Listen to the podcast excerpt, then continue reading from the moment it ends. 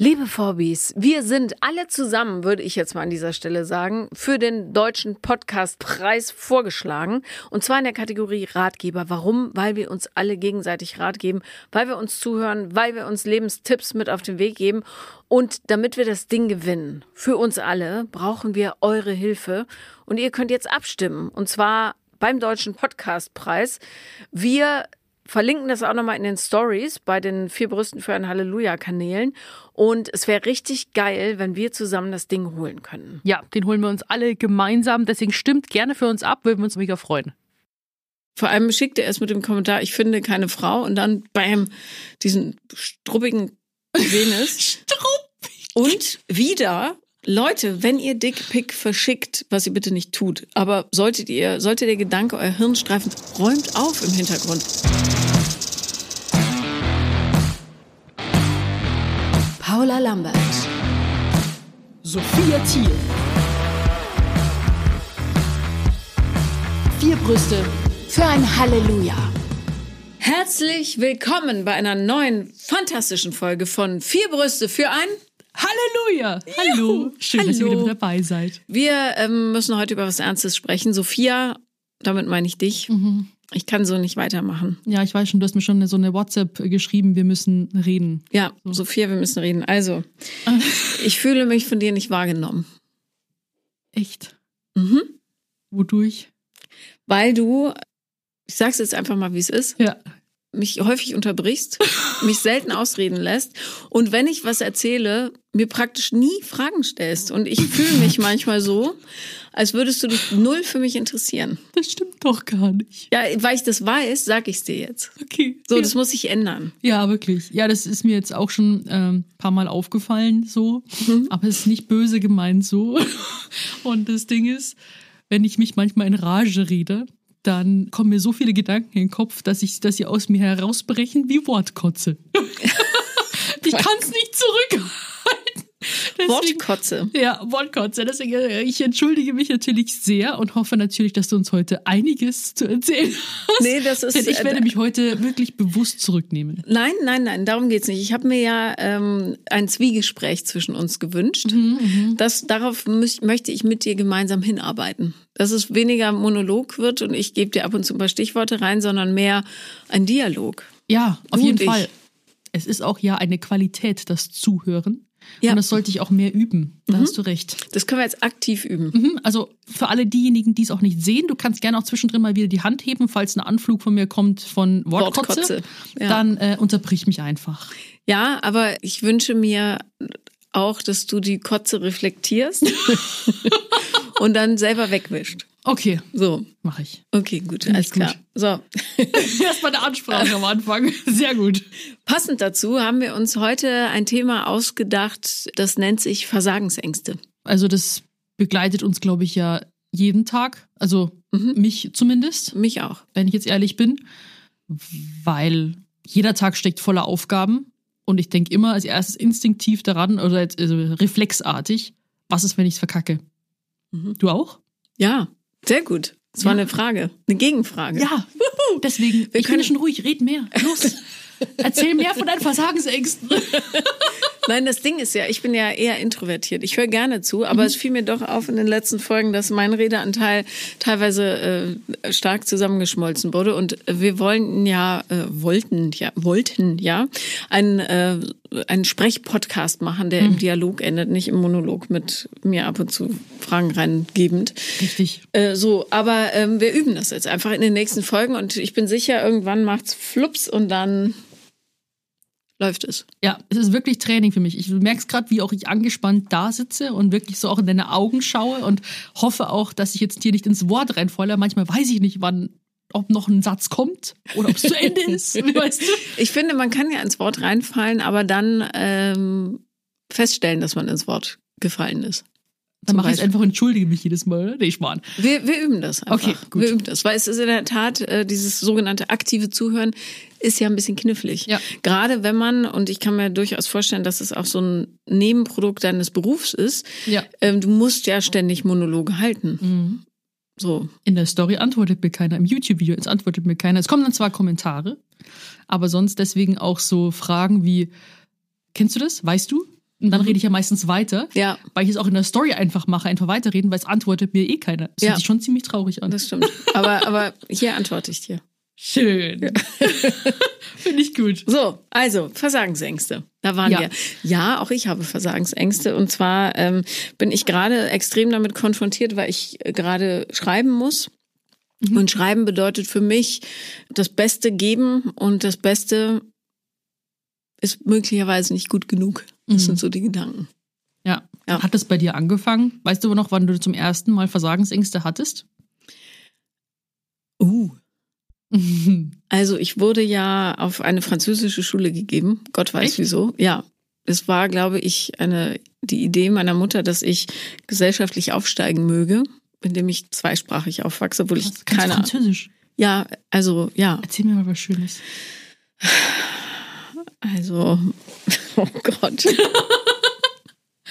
Nur ganz kurz, ich will das hören. ähm, und man muss dazu sagen, es ist jetzt, ich habe ich hab vor 30 Jahren Abitur gemacht, ja. Ja. Also mein Französisch ist echt rostig.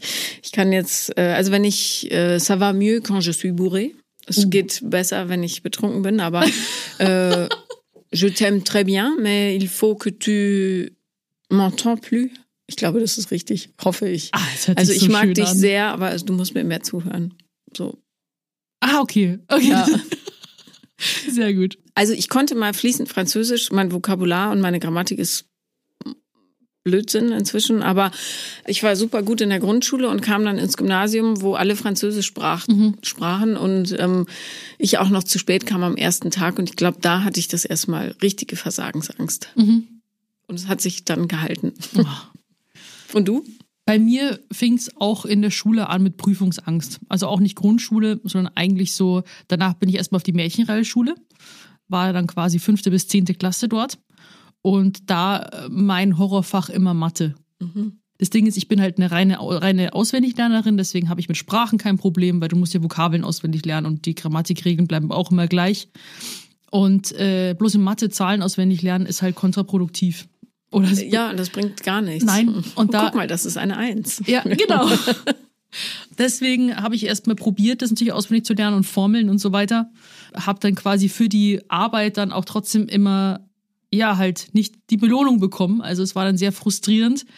Und so, als ob Mathe mich nicht mag, ich mag es nicht. Und es ist so ein hoffnung, hoffnungsloser Fall und vor jeder Schulaufgabe und, und Ex, also Kurzarbeit der Exen quasi, ähm, habe ich äh, Nervenzusammenbrüche gehabt. Mhm. Aber so richtig so, teilweise so vor Schulaufgaben so Heulkrämpfe auch so wirklich. Und dann fing das bei mir auch mit dem Essen an. Damit habe ich ja auch quasi diese versucht, diese Emotionen zu kompensieren. Und da fingen zum ersten Mal die Versagensängste an. Und es hat sich dann natürlich verzehnfacht, als ich mit Social Media angefangen habe. Ja, klar. Weil man die ganze Zeit angeglotzt wird. Mhm. Und ja, also früher, also heute sehe ich ja die, sehe ich Follower anders. Ich weiß nicht, wie du deine siehst, kannst du mir gleich auch erläutern. Sehr Früher- gut. Ja. weißt du, ich rede auch ein bisschen langsamer, sonst rede ich, Ich ja merke meistens das, ja. schneller. Ja. Ich denke jetzt auch ein bisschen nach. So.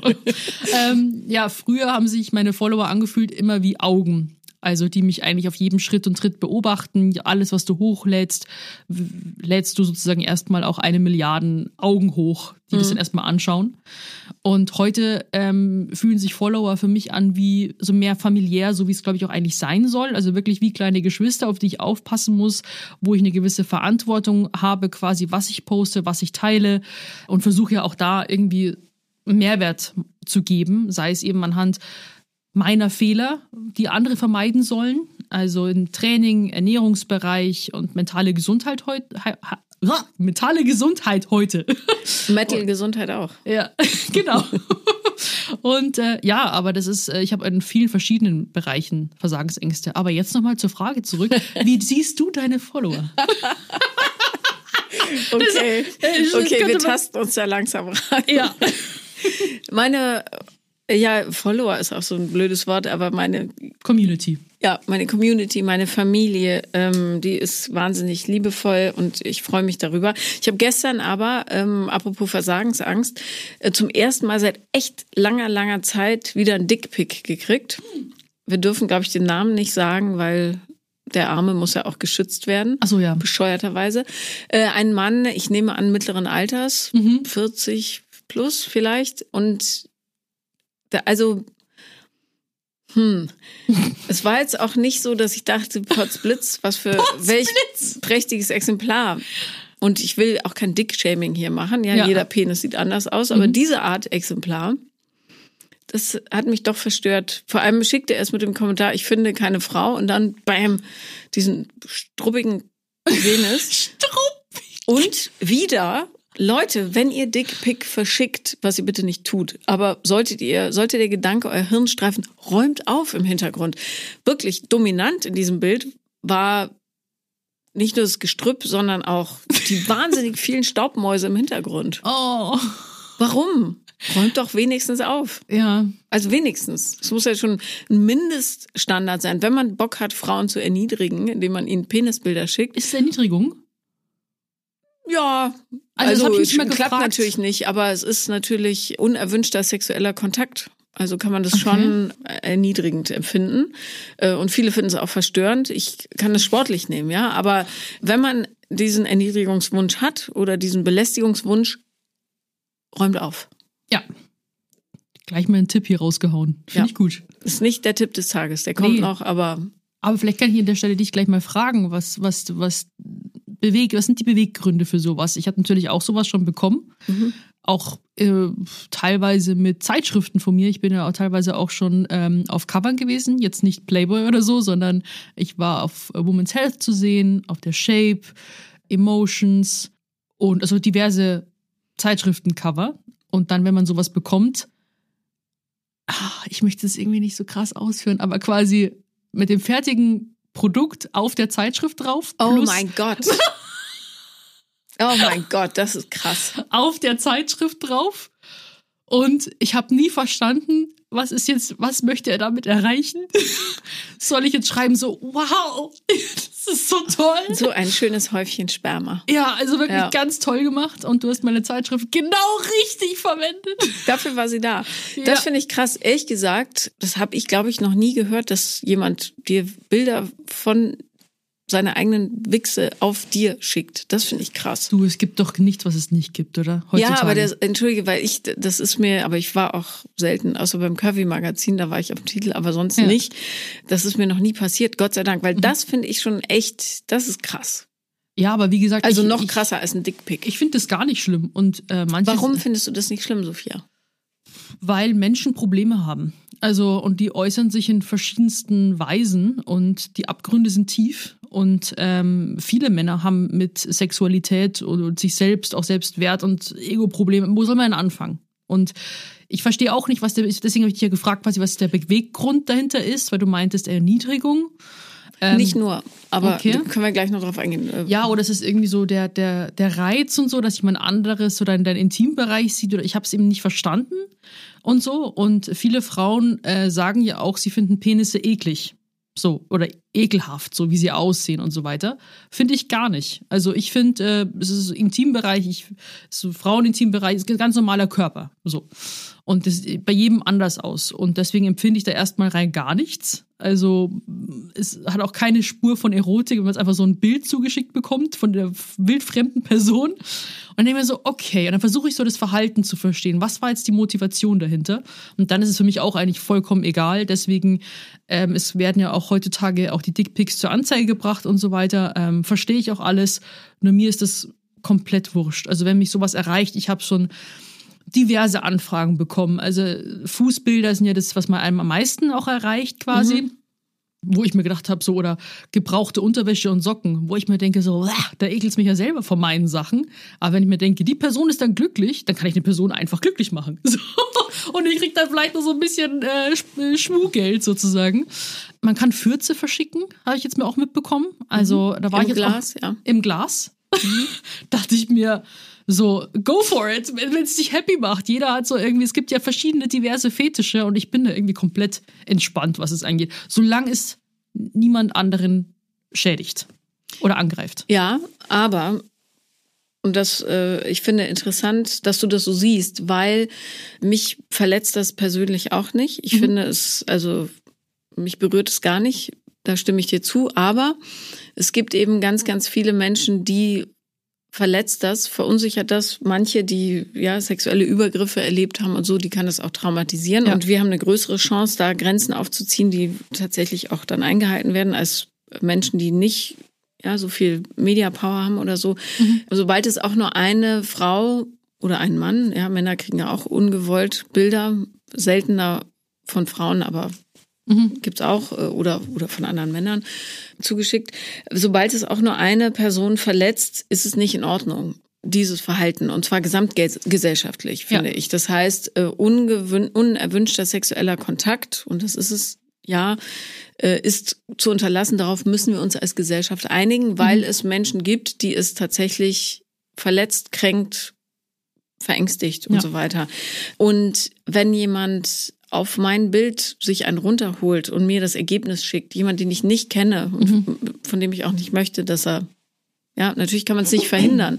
Aber äh, dann finde ich das eine ganz, ganz krasse Grenzüberschreitung. Und ich, mich würde da wieder interessieren, hast du da gar keine Emotionen zu, außer die arme Sau, was nachvollziehbar wäre? Mhm. Also irgendwie sowas, was, wenn der mir jetzt auflauert? Keine Ahnung, könnte ja auch sein, ja. Mhm.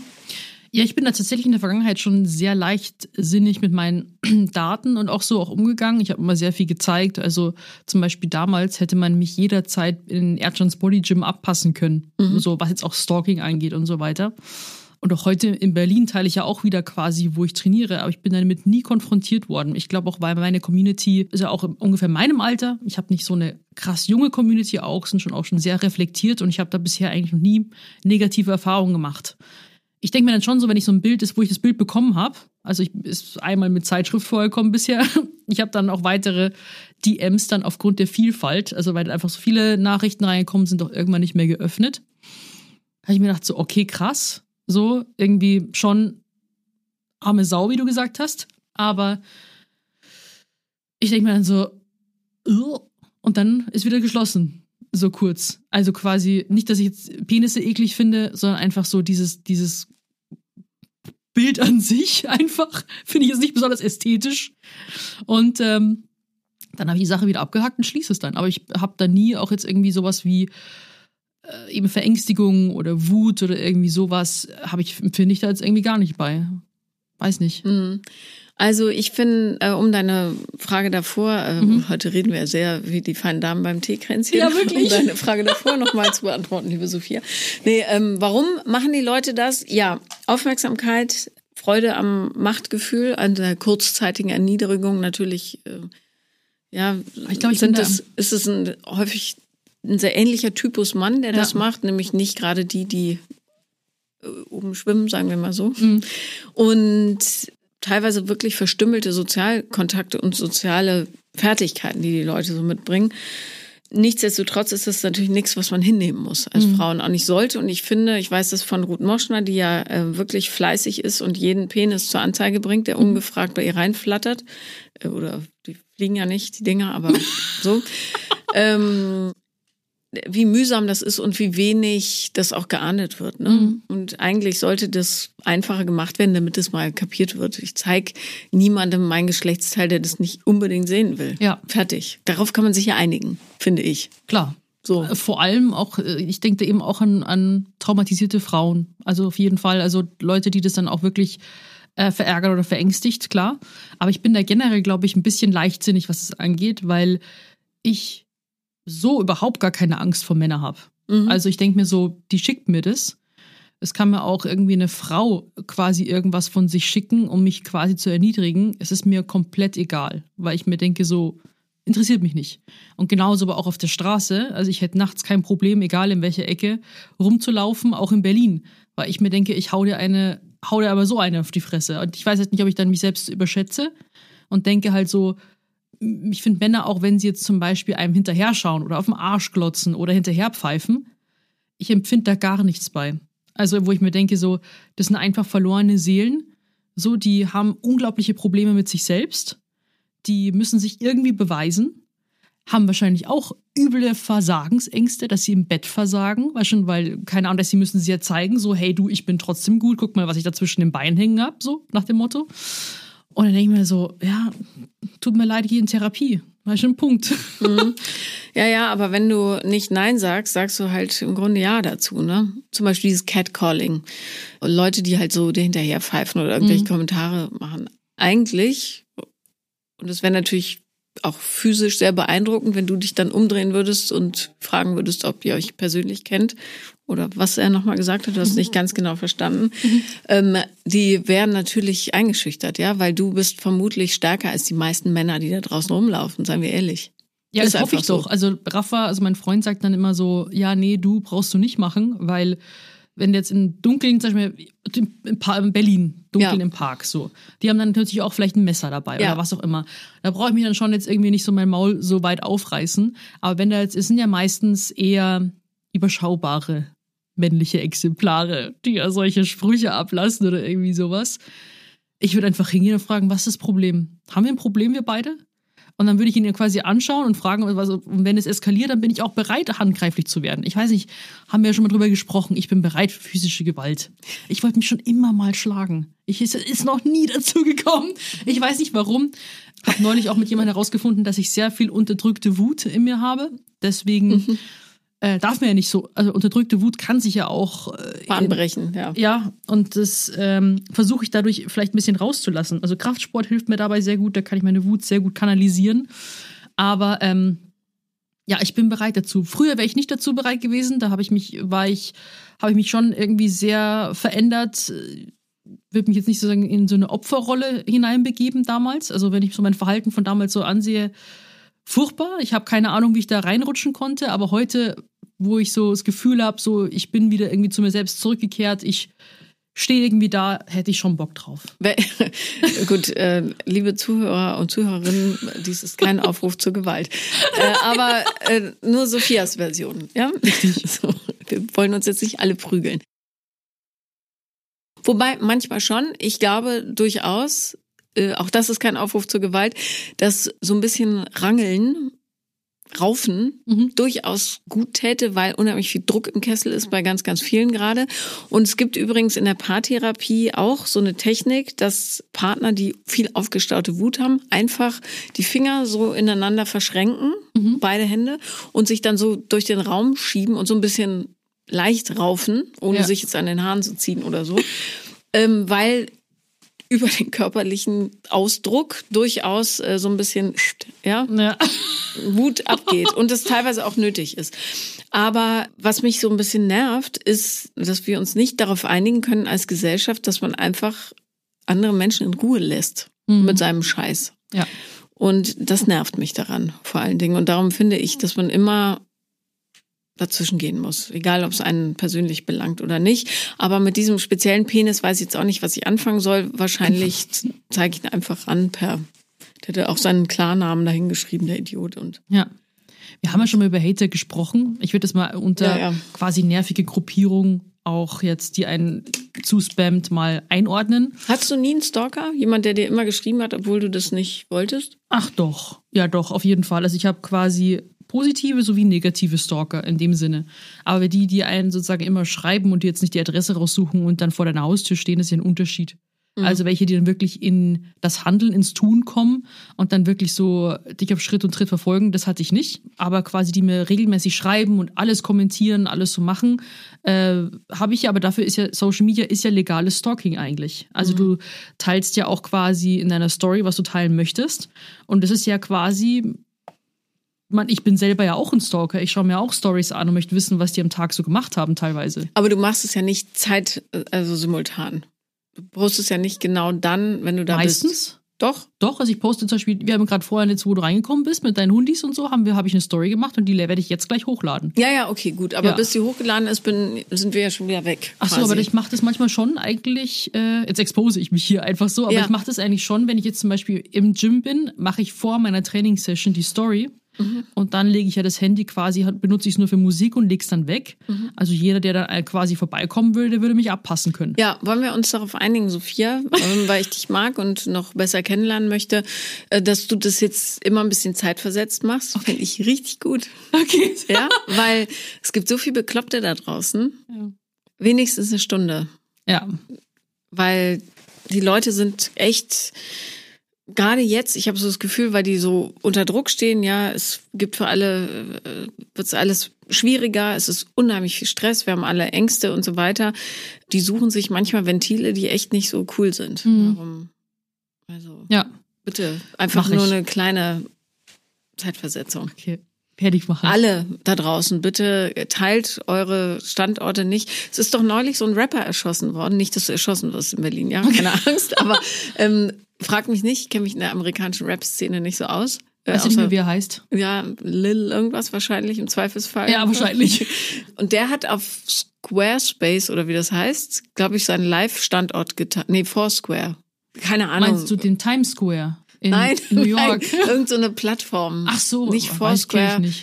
Äh, Was weiß ich. Ja. Es war auch nicht, also es war nicht das übliche, nicht Instagram oder so. Vielleicht was, nee, Snapchat war's. Ach so.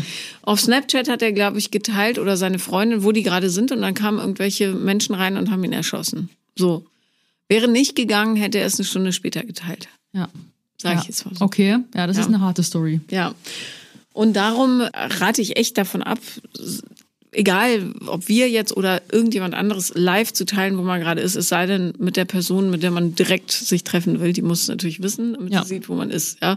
Aber sonst nicht, nicht in den sozialen Medien. Okay. Ja, stimmt eigentlich. Also bei mir ist es halt irgendwie, wie gesagt, da bin ich, wie gesagt, habe ich doch vorhin gemeint, Leichtsinn. Ja. Quasi. Ich bin da halt quasi, ich denke halt irgendwie mir nichts Böses. Ich denke, ich gehe da meistens von mir selber aus und äh, denke, dass es nicht passieren wird. Aber jetzt haben wir noch einen zweiten Tipp eben da gleich mal rausgehauen. Heute Ja. ist irgendwie so die Tippfolge. Aber da nochmal zu kommen auf das Thema äh, Versagensängste, weil ich ja gefragt habe auch, wo es angefangen hat bei dir und was ich jetzt auch noch spannend finde, wo begleitet sich das einfach im Alltag? Also merkst du das, dass du das bei jeder Aufgabe so im Alltag hast? Gibt es quasi so Makro- und Mikrothemen, quasi das große Versagen oder sind es eher so die kleinen, dass der Kaffee morgens kacke wird oder irgendwie so? Weißt du, das, ist, das wird mich auch interessieren. Ja. Ähm, herzlichen Dank für die Frage. Na, gerne. Also, äh, ich habe ganz große Versagensängste. Die beziehen sich unter anderem auf den Beruf. Dann aber auch ein wunderschönes Thema, um sowas zu entwickeln, ist Kindererziehung. Oh. Ja, zum Beispiel, mein Sohn ist gestern von der Schule suspendiert worden. In dem Internat oder? Ja, für zwei Tage nur, aber immerhin darf nicht teilnehmen und so, weil, was hat er gemacht? Äh, und sicher in dem Wunsch, anerkannt zu werden und so, er hat als 18-Jähriger zwei 17-Jährigen Bier gekauft. Ja. Die ähm, konnten das Bier nicht so gut vertragen und haben da so ein bisschen rumrandaliert. Ja. Und dann hatte er zum Glück, darum wurde die Strafe abgemildert, direkt zugegeben, dass er es war. Oh. Aber während andere Kinder vielleicht da sitzen und lernen, sich weiterbilden, beschäftigt mein Sohn sich damit, anderen Jugendlichen Bier zu kaufen. Ja, so natürlich. Was löst es bei mir aus? Ey, Ich strukturlose Pfeife. Es ist kollegial, wie nett es von ihm ist. Klar ja, sollte man das nicht machen, so, sorry, aber wenn es jemand gemacht hätte damals, wäre es ein cooler, cooler Bro gewesen. So. Voll, natürlich. Und ich werde ihm auch nie sagen, was ich, das ist natürlich lachhaft, was die heute machen, ja. Ich war mit 15 bin ich schon auf allen Vieren durch die Stadt gekrabbelt. Ja. Also, das, aber das sage ich ihm nicht. Ich Ja. bin quasi jungfräulich und alkoholfrei in meinem Leben. So. ähm, und diese Kindergeschichte ist ein super Thema, um sich richtig scheiße mit sich selber zu fühlen, weil meine Kinder dadurch, dass ich so überkompensiere, weil ich nie was hatte und die alles haben sollen, ähm, natürlich keine eigenen Drive entwickeln. Die denken sich so, ja, nee, mal gucken. So. Und im Mikro ganz oft. Ich habe, also ich müsste mir das mal wirklich aufschreiben, äh, wie oft ich denke, fuck, das ist nicht, so soll es nicht sein. Allein mit den Hunden. Ich habe ja, darum bin ich wirklich äh, echt cool beim nachts draußen rumgehen, weil ich zwei Riesenköter bei mir habe. Das ist 80 Kilo Hund zusammengenommen. Und der eine ist auch gewaltbereit, wenn mir jemand zu nahe kommt. Spotty oder Snoopy? Spotty, der Echt? dunkle, ja. Mhm. Wenn, wenn ich dir jetzt quasi mache, wenn du Aua sagst, beißt er mich dann? Ja. Echt? Nee, nee, beißen nicht, aber der würde dich erstmal wegschubsen. Wenn du Okay. Mhm. mir dann richtig Stress machst, würde er dich beißen. Oh, Ja. ich mag so Beschützerhunde. Okay. Ja. Aber natürlich, Spotty ist ja eine Wildsau so ein bisschen. Also Mhm. ich komme mit ihm gut klar, aber ich habe Schwierigkeiten, ihn anderen Leuten zu geben, Mhm. außer dem Hundetrainer. Da ist er natürlich lammfromm und super, Mhm. weil er einfach wie ein Esel ist. Der macht halt das, worauf er Bock hat und das ist meine Schuld, ja, weil ich den als Welpen, weil er mich immer so putzig angeguckt hat, dachte ich, ach, so viel Linie braucht er vielleicht nicht, Ja. aber Pustekuchen, ja. Und also ich habe das ganz, ganz viel. Wo zeigen sich deine Versagensängste am häufigsten? Guck, wie schön das klappt. Das klappt wirklich Frage, gut. Rückfrage. Finde ich super. ähm, also auch im Großen und Ganzen natürlich Beruf. Ich glaube, das begleitet wahrscheinlich die Mehrheit von uns, oder? Ich Mhm. kenne jetzt keinen, der jetzt im Beruf keine Versagensängste hat. Sei es eben auch, äh, ja, eigentlich alle, die ich so kenne. Und dann eben so eine Frage eben, ich bin nicht gut genug für diese Sachen, bin ich überhaupt, warum Influ also Influencerin, bin ich nicht, gut, also, warum und wieso und schaffe ich nicht und bin schlechter als andere und so weiter. Und das begleitet mich aber schon, seitdem ich das angefangen habe. Also auch am Anfang oder in Phasen, wo es ja eigentlich super lief, wo halt dann die Zahlen nach oben schießen und man eigentlich so auf einem High ist. Selbst man hat, ich habe immer Versagensängste gehabt, so, dass immer jetzt hier und sofort aufhört. Dann natürlich alles, was äh, so mein Körper angeht, dass ich irgendwas irreparabel kaputt mache. Zum Beispiel jetzt durch diese Gewichtsschwankungen, die ja immer extremer wurden. Also von 5 werden 10 Kilo, 10 werden 20, 20 werden 30 und so weiter, dass ich halt irgendwie das nie wieder hinkrieg im Leben. Wie groß ist deine größte Schwankung gewesen? 30 Kilo. Beziehungsweise es könnte noch mehr gewesen sein, weil ab einem gewissen Punkt habe ich mich einfach nicht mehr gewogen. Mhm. Also ich habe dann quasi in Los Angeles war es am schlimmsten in der Auszeit 2019 und da habe ich dort keine, also da habe ich keine Waage gehabt und wollte mich auch nicht wiegen und erst wo ich dann aus Los Angeles wieder zurückgekommen bin und dann schon wieder langsam mit Training angefangen habe, da habe ich mich dann irgendwann mal Interesse halber gewogen. Das habe ich ja auch bereits alles schon öffentlich gemacht, also Ja, ja. in meinem Buch geschrieben und in TV-Shows und so weiter. Und so meine Höchstphase damals, wo ich mich dann wieder gewogen habe, waren 96 Kilo. Mhm. Und ähm, wo ich so super definiert war, 2018, also mit wirklich sehr wenig Körperfett, war ich bei 68 Kilo. Mhm. Ich denke, dass ich da auch mal über 100 wahrscheinlich kurz hatte. Kann ich mir schon vorstellen. Ja. Bei mir verteilt sich aber halt komplett, also bei mir ist es halt jetzt, ich nehme am ganzen Körper zu, also an den Händen, ich nehme sogar an den Füßen zu, habe eine größere Schuhgröße. Es gibt keinen Fleck, wo ich nicht zunehme, deswegen verteilt sich das bei mir eigentlich auch ziemlich und nehme dann auch gleichmäßig ab, deswegen darf, darf ich eigentlich nicht so undankbar sein bei dem Ganzen. Und Mikro, Mal abgesehen davon, dass es nicht so wichtig ist, ne? ja, klar. Also- Also. das ist halt nur so, weil manche, die jetzt vielleicht da kein, für viele hört sich das dann vielleicht irgendwie so, so krass an, aber das Gewicht ist so egal und es gibt so viele, also ich weiß auch nicht, warum ich mich damals so auf 50 Kilo eingeschossen habe. Das wird einem halt wahrscheinlich von der äh, Modeindustrie, von Wolltest Model, du wiegen oder was?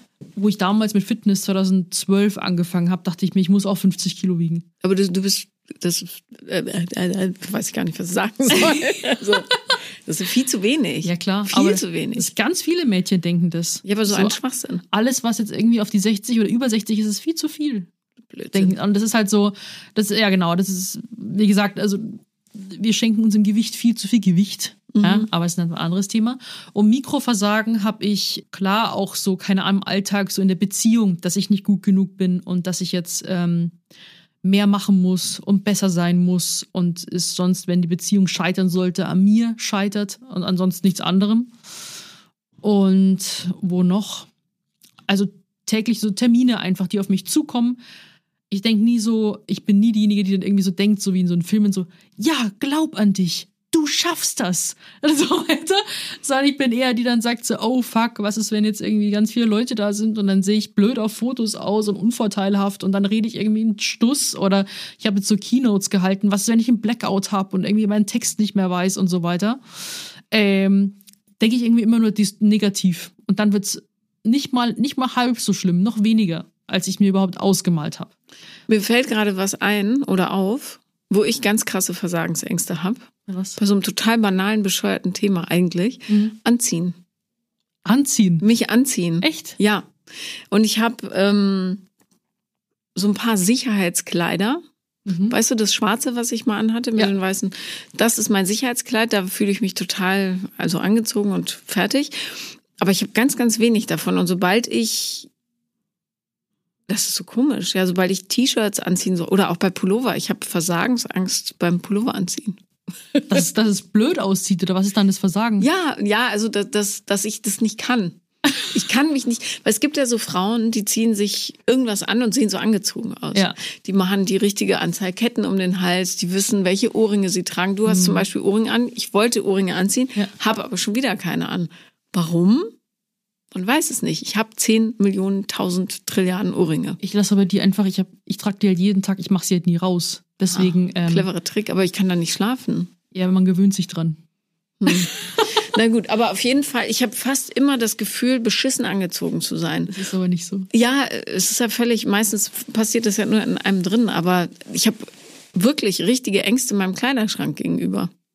Warte, das klingt jetzt ein bisschen komisch, aber ich habe so fünf Outfits Ja. und die wechsle ich durch. Und der Rest bleibt unangetastet, weil Ja, klar, bei mir genauso. Wo ich mir denke, aber dann gibt's wieder Momente, da so Tage, wo man sich selbst fühlt. Hast du ja bestimmt auch. ja, Und dann traue ich mich an solchen Tagen, wo ich mich fühle, äh, andere Sachen anzuziehen. Mal keine Leggings, mal armfrei und so weiter. Aber ich habe genauso meine Sicherheitsklamotten. Das ist meistens so halt die Leggings, die mit mir schrumpft und wächst. Die, die sitzt immer gleich.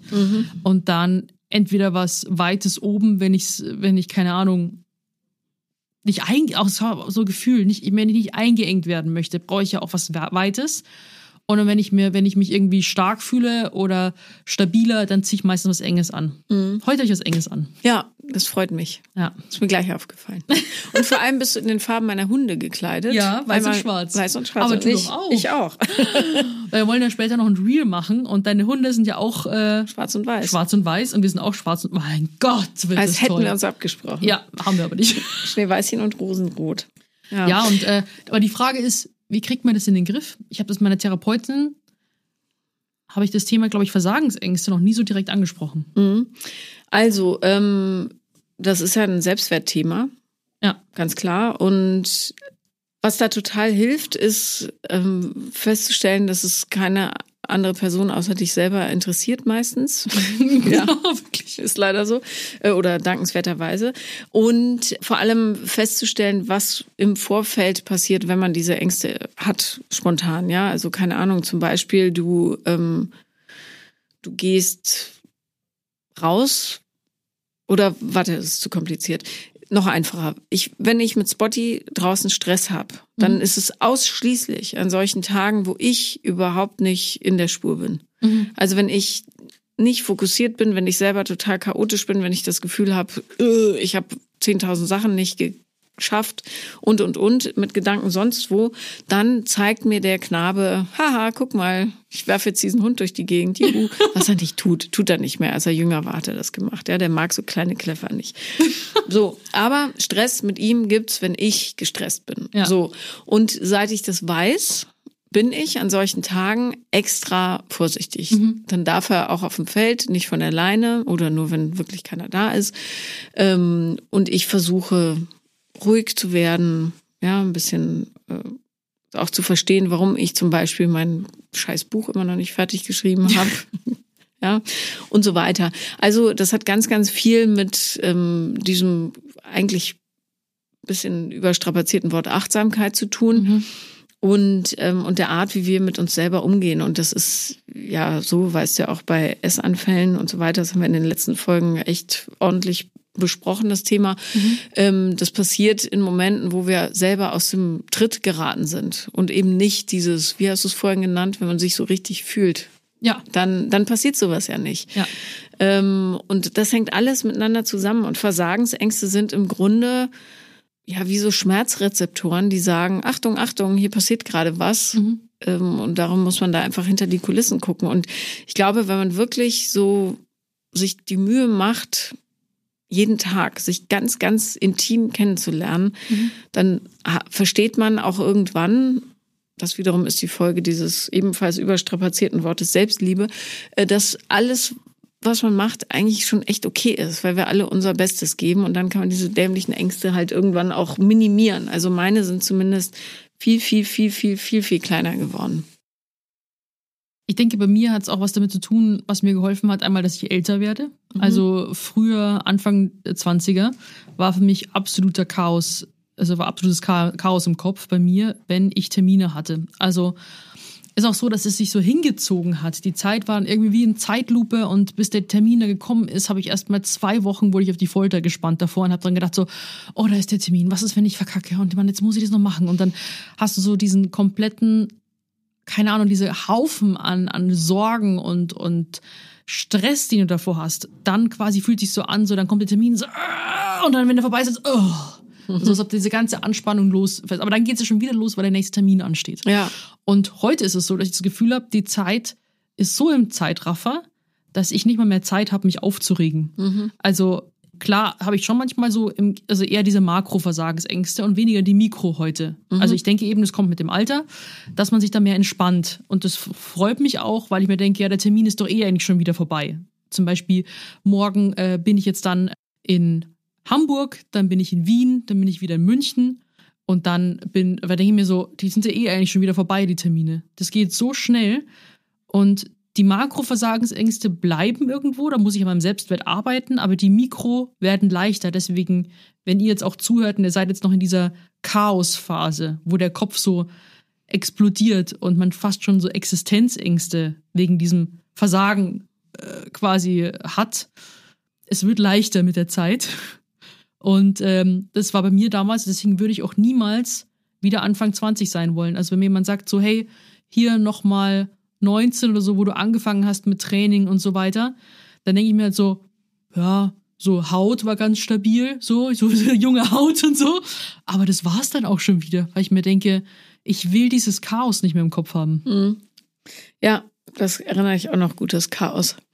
Und ähm, übrigens, falls ihr euch da draußen Sorgen macht darüber, was ihr beruflich machen sollt oder so, was ja echt ein Riesenthema gerade ist, das kommt zumindest bei mir immer wieder äh, auf, also in der Community, denkt nicht darüber nach erstmal. Denkt also oder legt den Fokus darauf, rauszufinden, wer ihr seid und was eure Stärken sind, weil dieses ich muss XY machen, damit ich gewisse ja, Erwartungen erfülle, vor allem meine eigenen. äh, Das ist totaler Quatsch und auch nicht zielführend, weil dann hängt ihr mit Anfang 30 in einem Job, der euch nicht die Bohne glücklich macht. Und das ist hier kein Sprint, das ist ein langes, langes Rennen. Marathon, und darum, ja, nehmt euch Zeit, wirklich. Geht ins Ausland, wenn ihr könnt. Bildet euch, lernt andere Leute und Völker kennen.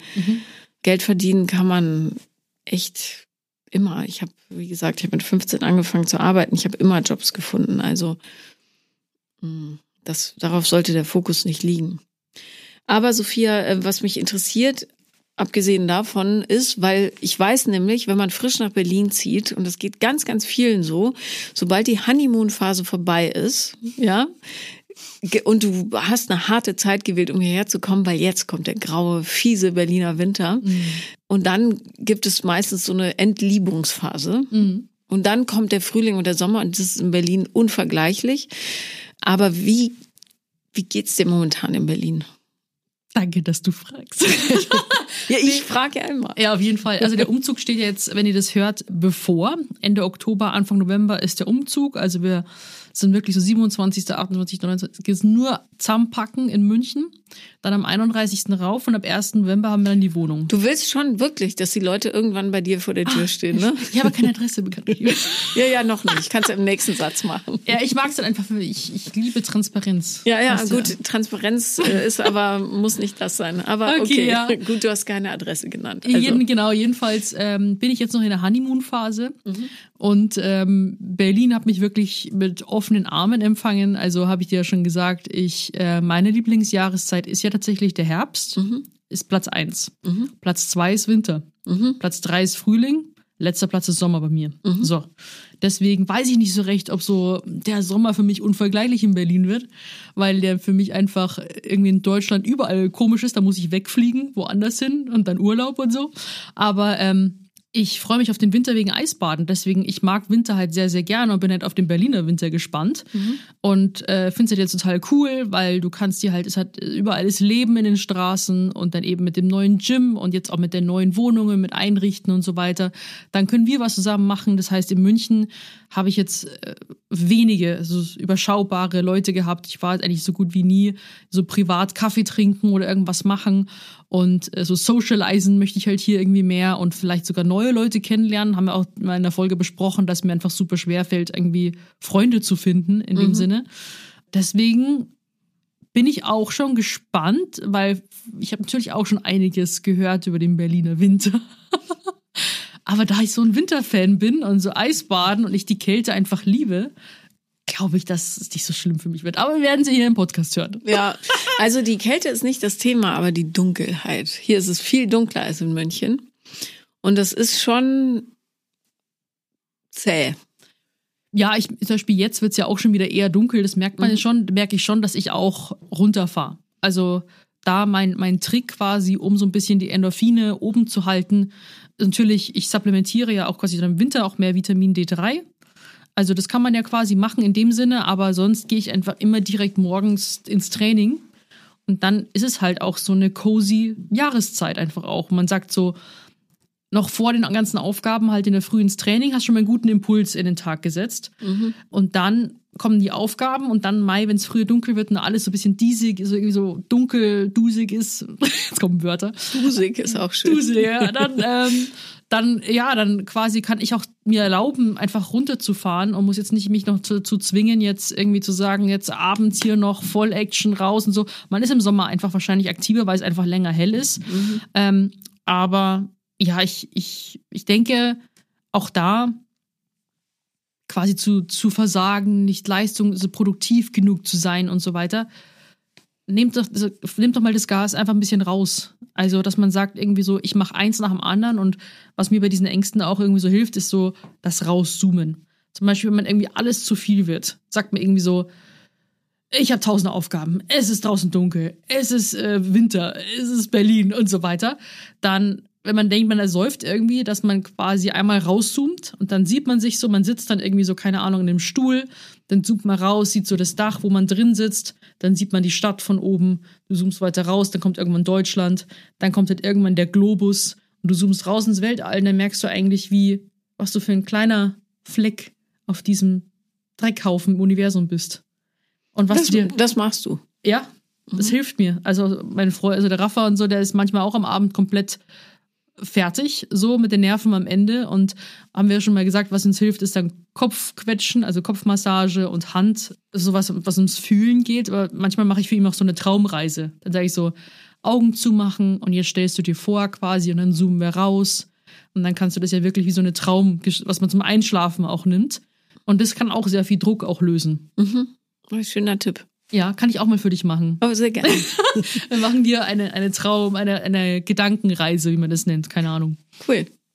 Es erinnert mich an ein ganz fantastisches Buch. Wenn ihr es noch nicht gelesen habt, lest es unbedingt. Das heißt Per Anhalter durch die Galaxis. Das ist aus den 80ern. Den Film habe ich gesehen, ja. Ja, das Buch ist noch viel, viel toller. Mhm. Also nicht, weil das häufig so ist, sondern wirklich in dem Ja. Fall, weil es einfach noch crazier ist als der Film. Das konnte man gar nicht darstellen. Und da wird der Präsident der Galaxis, der aber eigentlich so eine Art Scheinposition hat, Mhm. Seifert Beeblebrox, wird in den totalen Durchblicksstrudel geschickt, damit, Mhm. auf dass er seinen Verstand verlieren möge, weil sie wollen ihn absetzen. Und weil er nicht ganz die, der Automat ist, den sie gehofft haben, da auf diese Position zu setzen. Und in dem totalen Durchblicks, oh Gott, schwieriges Wort, im totalen Durchblicksstrudel wirst du eben, siehst du dich im Vergleich zum Universum so und deine Bedeutsamkeit, nämlich gar keine. Und die hat wohl dieser Erfinder gebaut, um seine Frau irgendwie zu verärgern, die immer gesagt hat, dass sie wichtiger ist als er oder so. Ich weiß nicht mehr genau. Auf jeden Fall, ähm, als Stafford Beeblebrox dann da reingeschickt wird, hat jemand diesen Apparat durch ein Stück Punschtorte ersetzt, so dass Stafford Beeblebrox tatsächlich nur den Eindruck bekommt, dass er eigentlich das aller, allergrößte in diesem ganzen Universum ist, was ungefähr seinem Ego entspricht. Und äh, daran musste ich nur gerade denken. Also ja, in der Tat sind wir alle wirklich, es ist eigentlich egal, was wir machen. Ja, So gesehen, ja. deswegen auch gleich mal eine Buchempfehlung. Ja, lest, lest im Herbst und im Winter. Voll gut. Ja, das ist also wirklich, sucht da irgendwie euch so ähm, Sicherheitsanker, würde ich sagen. Also bei mir, wir reden ja die ganze Zeit von Sport und Training. Es hilft einfach enorm, mit diesen Ängsten auch umzugehen und sich selbst zu stärken. Das kann man auch in verschiedenen anderen Weisen, dass ihr einfach an eurem Selbstwert, also dass ihr erkennt, wie stark und gut ihr seid. Am Selbstwert arbeiten ist sehr schwer, weil manchmal ist er bei mir im Keller. Dann denke ich mir, ich bin gar nichts wert und ich kann auch nichts und ich weiß auch gar nicht, was ich hier mache und was mein Sinn ist. Und dann gibt's wieder aber dann gibt's wieder Tage, da denke ich, weiß ich, kenne ich meinen Wert und denke mir, es läuft so und nicht anders, so nach dem Motto. Mhm. Aber es ist halt einfach auch hier Training. Man muss halt wirklich dran arbeiten und manchmal gibt's halt wirklich harte Phasen und hast du noch irgendwie so Selbstwerttipps?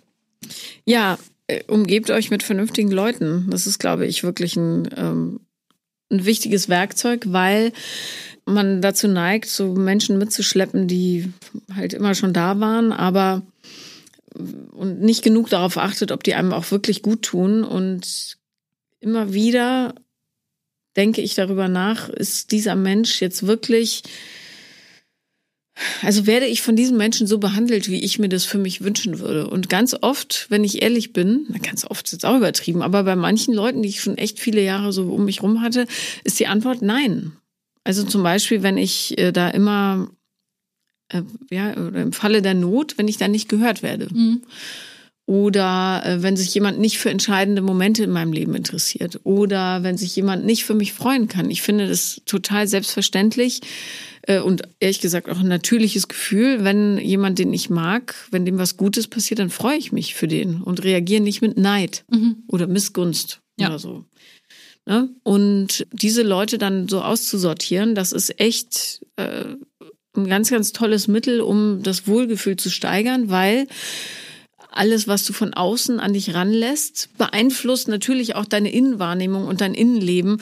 Und darum ist es super wichtig, da wirklich saubere Freundschaften zu haben und saubere ja. Bekanntschaften und nicht diese schmuddeligen, naja, wir kennen uns schon so viele Jahre Geschichten. Also das finde ich total wichtig. Ja. Und ähm, ich hatte am Wochenende wieder Besuch. Mhm. Ähm, wie immer. Und mir ist, also ich habe ja immer so ein, na gut, das könnt ihr nicht wissen, weil ihr seid ja nicht in meinem Kopf, aber ich habe immer so ein, ähm, in Beziehungen auch häufig so ein Fluchtgefühl gehabt. Also ich mhm. konnte mich dann nicht entspannen, weil ich immer dachte, äh, äh, ja, vielleicht entdeckt er irgendwelche Fehler an mir oder ich bin nicht gut oder nachher rülpse ich, obwohl ich nicht rülpsen sollte oder so. ähm, als ich mich entspannt habe, habe ich gestern gemerkt, wie ich so laut gerülpst habe, aber es war keine Absicht. Ich hatte nur eine halbe Flasche Mineralwasser geäxt. Das ging nicht anders. So, aber auf jeden Fall saß ich gestern Abend da und dachte, boah, ich bin, ich habe so eine Ruhe in mir und fühle so einen Frieden. Und das lag nicht nur daran, dass er mir ein fabelhaftes Abendessen gekocht hat, äh, mit selbstgemachten Kroketten und so. Mhm. Was ein Standardgericht ist. Also ich nehme an, es gibt mehrere Frauen da draußen, für die er Kroketten gekocht hat. Aber ich mag Kroketten sehr. Und ich habe das lange nicht gehabt, dass jemand was für mich tut, was so viele Stunden dauert. Mhm. Und so. Ähm, ich hatte so einen totalen, ein ganz, ganz friedliches Gefühl von mir und eben diese Abwesenheit dieses Fluchtinstinkts. Mhm. Das war total schön. Fand, oh. ich, fand ich gut. Ja, das ist ein gutes Zeichen. Ja. Ich glaube, mit den richtigen Leuten fügt sich das total von alleine und ungezwungen, dass man sich nicht vornimmt, jetzt muss es vorbei sein, jetzt muss ich so fühlen und jetzt darf das nur so sein, sondern es kommt einfach. Ja. Ja, ja. Das ist schön. Und vor allem dieses, wenn man sich nicht mehr selber so in Frage stellt, weil natürlich kannst du nur geliebt werden für die Person, die du bist kannst ja nicht so tun, als ob du irgendjemand wärst und dann erwarten, dass das echt ist. Ja. Es funktioniert ja nur, wenn du dich vollumfänglich zeigst. Mhm. Und ähm, wir haben ja, ich glaube in Folge eins oder zwei, da habe ich gesagt, der nächste Mann wird so richtig Spaß mit mir haben, weil mhm. ich ähm, ja so in mir angekommen bin. Und ich glaube, dass, es, dass ich die Wahrheit gesprochen habe da. Ja, also weil auch. es ist echt meine ganzen Neurosen die immer noch da sind. Ich kann jetzt bloß anders damit umgehen. Die sind, die pennen, die ratzen in ihren Körbchen und zucken nicht einmal. Ich glaube, das hast du sogar in das Erwachen der Tigerin, in der, glaube ich, der ersten Folge sogar vielleicht ah, gesagt, oder in der zweiten. Ja. Ich glaube, ich habe das schon mal mitbekommen und so. Und jetzt ja. habt ihr es gehört und jetzt hier ist der Proof. Ja. Deswegen, ich denke, ja, sobald man auch sich äh, weiterentwickelt, das äh, persönlich, also man selbst, desto besser werden auch Partnerschaften mit einem anderen. Mhm. Das ist einfach so. Ja, ist so. Logisch. Also damals, so habe ich ja kurz davon gesprochen, ich war so, also ich würde mich als Opfer bezeichnen in dem Sinne, also jetzt nicht so dieses plumpe, ordinäre Schimpfwort, du Opfer oder irgendwie so, mhm. sondern halt wirklich, ich habe mich als Opfer auch irgendwie so benommen, weil ich mich nur zurückgenommen habe Ich wollte nur Anweisungen befolgen. Ich habe jede Schuld auf mich bezogen. Und ich weiß auch gar nicht, wie ich da hineingerutscht bin. Also jedenfalls habe ich das dann so gemerkt, an der Therapie, also so Häufchen Elend quasi dann da sitzen. Ich mir so, ja, geht's eigentlich noch? So, sich halt komplett niedermachen, so als ob man denkt so, jetzt komm, reiß dich mal so ein bisschen zusammen, so hier, es geht doch nicht. Und äh, das denke ich mir, das prägt halt eben auch jetzt die zweite Beziehung und Partnerschaft, weil ich fühle mich schon, es fühlt sich schon ebenbürtig an, muss ich schon sagen. Also manchmal, glaube ich, bin ich ein bisschen zu forsch, was das angeht. Und äh, aber finde ich, macht, macht doch Spaß, weil auch da Männer, die mit dominanten Frauen nicht zurechtkommen, dann ist es nicht der richtige Partner. Das ist, da muss man halt auch ein starker Mann für sein. Ja. Ne? Ja, absolut richtig. absolut richtig. Ich finde das eigentlich ein ganz, ganz schönes Schlusswort. Ja. Ehrlich gesagt. Und ich wollte an der Stelle nämlich nochmal, äh, wir wollen uns ganz herzlich für bedanken, wie toll die letzte Folge auch bei euch angekommen ist. Trotz der Tonschwierigkeiten auf dem Oktoberfest, es war ja doch sehr laut. Aber wir sind ja häufig sehr schonungslos ehrlich und ich denke, damit rechnen, viel, rechnen viele nicht, dass wir wirklich so auf die zwölf sind. Und das Feedback, also die DMs, was ich von euch bekommen habe, haben mich wirklich sehr gefreut. Wir freuen uns natürlich auch immer über alle Verlinkungen, die wir dann auch da natürlich fleißig reposten können vom Podcast. Mhm. Und äh, könnt uns auch gerne mal Wunschthemen auch zukommen lassen per DM einfach war, worauf ihr Lust hättet, damit wir auch euch auf euch eingehen können und natürlich auch äh, immer gerne auch den Podcast abonnieren und bewerten mit den Sternchen. Da freuen wir uns auch. Und das finde ich einen sehr, sehr guten Vorschlag und daran merkt man auch, dass du da sehr professionell bist in Sachen Marketing, weil ich komme immer auf diese Ideen nicht. Aber ja, bitte empfehlt uns gerne weiter. Hallo, das empfiehlt mir jetzt, sage ich jetzt so nach der 13., 14. Folge. Aber immerhin, du sagst es. Ja. ja. Deswegen irgendwann muss es ja anfangen. Ich habe auch mittlerweile gelernt, auch auf YouTube zu sagen, bitte abonnieren und die Glocke aktivieren, weil ganz viele Nicht-Abonnenten meine Videos gucken und das ist halt sehr schade für mich als Creator, weil ich zahle ja auch, man hat ja Kosten und das Ganze muss ja auch irgendwie finanziert werden und dann ist ja eh schon alles gratis, so in dem Sinne. Mhm. Ein Abo, also abonnieren ist ja auch gratis, man muss ja nicht dafür zahlen. Ja. Aber es unterstützt mich halt als Creator, damit ich halt bessere Videos produzieren kann. Und da äh, nach jetzt dann bald fast ja, neun, zehn Jahren Social Media sollte ich das dann mal langsam so ein bisschen auf die Reihe kriegen. Ja, aber ähm, das finde ich auch eine schöne Erklärung, warum Abonnements so wichtig sind. Ja. In diesem Sinne freuen wir uns extrem auf eure Bewertung, ähm, auf euren Zuspruch und ja. auf eure Wunschthemen und wir hören uns wieder nächste Woche bei einer neuen Folge von Vier Brüste für einen Halleluja. Juhu. Bis dann. Vier Brüste für ein Halleluja ist eine Produktion von 7 One Audio.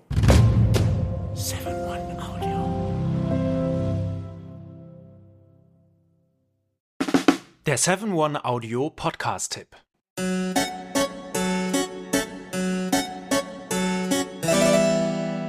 Hallo und herzlich willkommen bei Geschichten aus der Geschichte. Mein Name ist Richard. Und mein Name ist Daniel.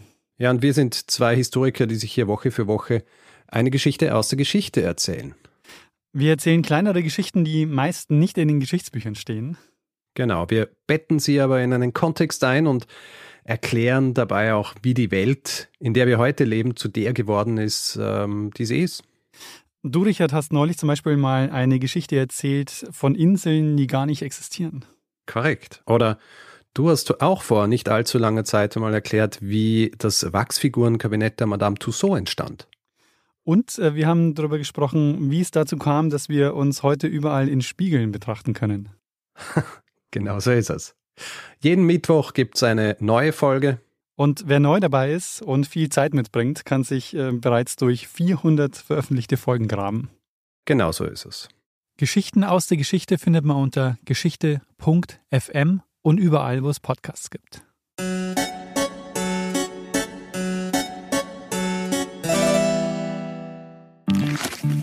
Werbung Ende.